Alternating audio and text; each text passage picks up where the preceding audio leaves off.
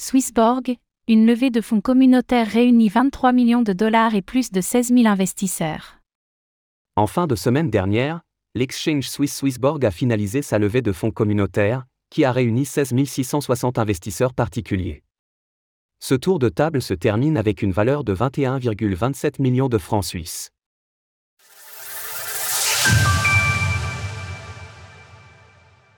Swissborg finalise sa levée de fonds communautaire.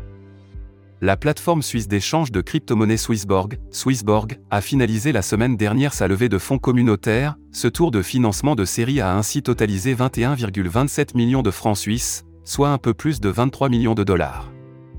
Au total, ce sont très exactement 16 660 investisseurs particuliers qui ont pu participer, dans le but de détenir une part du capital de l'exchange. Sur LinkedIn, Cyrus Fazel, PDG et fondateur de Swissborg, a exprimé sa fierté vis-à-vis de cette opération. Notre mission a toujours été de démocratiser la gestion de patrimoine et d'offrir à nos utilisateurs la possibilité de devenir actionnaires et de remplacer le modèle traditionnel de capital risque. Avec ce cycle de financement record, nous avons fait un grand pas vers la réalisation de cet objectif. Écoutez cet article et toutes les autres actualités crypto sur Spotify.